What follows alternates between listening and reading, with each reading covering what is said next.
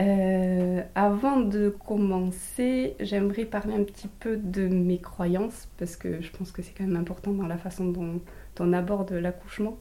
Euh, donc, euh, depuis que je suis petite, j'ai fait toutes mes communions, professions de foi, confirmations autour de la religion chrétienne, donc, et donc dans une famille assez croyante. Et de là découle un peu mon orientation pour l'accouchement. Voilà, de croire que euh, quand on accueille un enfant, on accueille une âme qui vient sur Terre pour accomplir aussi quelque chose. La naissance de la maman euh, de Kimball, elle, elle s'est faite euh, au, moment où j'ai compris que j'étais enceinte de lui. J'ai commencé à lui parler, je sentais que j'avais un petit garçon dans mon ventre. Je me suis adressée à lui tout de suite comme un petit garçon, enfin mon petit garçon pour ce qui est de sa naissance à lui, elle est arrivée neuf mois plus tard, du coup. Euh, c'était. Euh, il est né un vendredi 13, donc jour de chance pour tout le monde. Et le soir, on est allé dans un resto chinois. Et ce jour-là, euh, en dessert, on a pris un petit gâteau. Et c'est des gâteaux il y a des petits messages à l'intérieur. Et j'ouvre mon petit message et il y avait écrit Un de vos proches va toucher le gros lot. Dans la nuit, nous avons touché le gros lot pour accueillir Kimball. Donc voilà, donc nous revoilà le soir de l'accouchement, on rentre du restaurant. Et là j'ai commencé à avoir euh, une première contraction de, vraiment j'ai senti que voilà ça c'est une contraction d'accouchement quoi. J'ai senti vraiment la différence. Donc euh, bah, il a fallu euh, à l'accueillir parce que c'était quand même pas Enfin, on sait pas en fait. Tant qu'on l'a pas vécu une première fois, on sait jamais à quoi ça va ressembler. Donc euh, c'est quand même euh, saisissant. Et puis, euh, donc une, deux, je me tortillais un peu. C'était un peu, voilà, les premières appréhensions quoi. Et puis j'ai commencé à m'allonger, puis à, accueillir, à faire vraiment un système de vagues qui arrive, d'accueillir ce qui se passait. Donc au bout d'un moment, Marc il m'a dit peut-être qu'on pourrait aller dans l'eau. Et euh, à partir de là, il a été vraiment. Euh, c'est lui qui a agi pendant tout, euh, qui a pris des décisions pendant tout le long de l'accouchement. Et moi, j'avais vraiment besoin d'être dans ma bulle. En fait, mon idée, c'était. Mon envie, c'était de rester connectée le plus possible avec Kimball. Et vraiment, j'étais dans une bulle avec Kimball. Mais j'avais quand même besoin que Marc soit là près de moi, quoi. Donc, je suis allée dans l'eau, j'ai nagé, j'ai fait quelques brasses. Et là, j'ai senti un liquide chaud qui, qui coulait. Je mais qu'est-ce que qu'est-ce que c'est? Euh, Donc on n'était pas sûr parce que moi je pensais que perdre les os c'était vraiment quelque chose où on sentait que ça craquait, que ça se perdait. Donc euh, Marc il a appelé la sage-femme. Il était à peu près 3 heures du matin. Donc elle dit euh, Bon, et alors, comment ça va? Alors Marc me dit Claire, comment ça va? Ça va Elle dit Ok, alors vous me rappelez plus tard. Et elle s'est rendormie. Donc on a continué comme ça à un moment donné, le parrain de Kimball, il, nous a dit bon, on va mettre un peu de musique. Alors, il a mis, il a mis Kirikou. Et au moment où il a mis cette musique, j'ai senti mon ventre qui s'est mis à, à, pousser, quoi, à, se contracter, à, pousser tout seul. Je, ne maîtrisais rien du tout. C'est juste que, voilà, j'ai senti que là, la sage-femme, nous avait dit vous m'appelez quand la machine s'emballe. Et là, à ce moment-là, j'ai compris ce que ça voulait dire quand la machine s'emballe, où vraiment les contractions, elles sont là et il n'y a plus rien à faire. Ça se fait tout seul, c'est le corps qui travaille, quoi. Et donc moi, j'étais euh, dans la baignoire et je m'étais mise à, quatre pattes. C'est ce qui me soulageait le mieux et qui était pour moi le plus naturel à ce moment-là. Et quand euh, Kimball a sorti la tête, en fait, tout le monde le voyait derrière voyait sa tête et moi j'étais la seule qui le voyait pas. Donc Marc il me dit ça y est, il a sorti la tête, je le vois, oh, je vois sa petite bouche, son petit nez. et sur la contraction d'après, donc il est sorti euh, entièrement.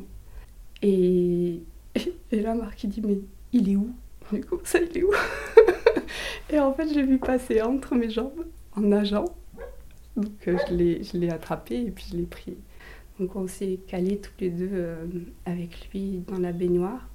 Adriel, j'avais pas envie qu'il naisse dans l'eau. Et, euh, et donc j'avais envie de l'accueillir sous un tipi. Et il fallait qu'il soit orange. ce que vraiment, ce qui mon envie euh, première, c'était d'accoucher dans la nature. Dans la famille de Marc, ils ont un, terrain familial qui appartenait à son arrière-grand-père, qui se transmet de génération en génération, sur lequel une de ses tantes a construit un cabanon. Ce petit cabanon, il est en pleine nature, il est près d'une rivière, euh, il n'y a pas d'eau, il n'y a pas d'électricité. Et un matin, je me suis réveillée, j'ai dit c'est là que, que, je veux, que je veux accueillir Adriel. Quoi dans mon tipi orange. et le matin, je me réveille et je sens des contractions euh, d'accouchement. Quoi. Parce que cette fois, je pouvais les reconnaître parce que je savais à quoi m'attendre. Donc je réveille Marc, bon, vite, vite, il faut qu'on aille préparer, il faut qu'on aille raccorder les tuyaux pour avoir l'eau au cabanon, il faut qu'on aille vite préparer tout ça. Quoi. Il était très inquiet, le père de Marc. Mes parents aussi, enfin, c'est pas des décisions qu'ils euh, qu'ils ont pris eux dans leur vie, d'accoucher comme ça. Et euh, donc il était quand même inquiet pour nous, pour notre sécurité, mais il nous a quand même accompagnés dans ce projet. Et donc il est venu avec nous et il a aidé euh, Marc à raccorder tous les tuyaux pour arriver euh, à avoir l'eau jusqu'au cabanon. Donc ils avaient tous les deux enfilé leur grand poncho pour la pluie, ils étaient dans la boue, ils faisaient tous ces raccords, pendant que moi j'étais au chaud dans le cabanon avec Kimball et, et avec la tata de Marc qui me m'alimenter le poil et qui me, qui me chauffait le cabanon. Et en fait, donc le père de Marc et sa tata sont partis avec Kimball et on est resté euh, avec Marc au cabanon. Et là, ça a commencé vraiment à, se mettre en route quoi. C'est vraiment que j'arrivais pas à, accéder à mon intérieur, je pense, et à être vraiment dans, ce que, dans cette bulle-là, parce que j'avais quand même Kimball qui était là et que je m'autorisais pas à, à tout lâcher, quoi. Donc la sage-femme est arrivée. Donc on a mangé. Moi dans la piscine, euh, elle sur le canapé, on discutait entre deux contractions, on mangeait. Et puis Marc il sort, il va faire chauffer une marmite et, là je sens une contraction qui monte, qui monte, qui monte, qui monte. Et d'un coup je sens un truc qui explose vraiment, le ballon de baudruche qui explose dans mon ventre quoi. Et là je dis, ah, ça a explosé et puis là, je regarde et je vois que ça, je, saigne et je perds les os en même temps. Enfin, tout, tout, était en train de se passer en même temps. Je, ah, je saigne, ah, je perds les os. Alors, du coup, Alexandra, elle a bondi du canapé. Et puis Marc est rentré. Euh, j'ai eu deux, trois contractions. Hop, il a sorti la tête. Hop, il a sorti le corps. Et puis il était là. C'était impressionnant. Ça s'est tout fait. Et j'ai dit, ah, ça pousse. C'était complètement différent de, l'accouchement avec, euh, avec Kimball. Tellement rapide, quoi. Enfin, tout a été très lent et très incertain, mais quand il a décidé ou quand il a trouvé la sortie, qu'il a compris, je sais pas, mais voilà, ça c'était euh, j'arrive quoi, c'est bon, je suis là, j'arrive.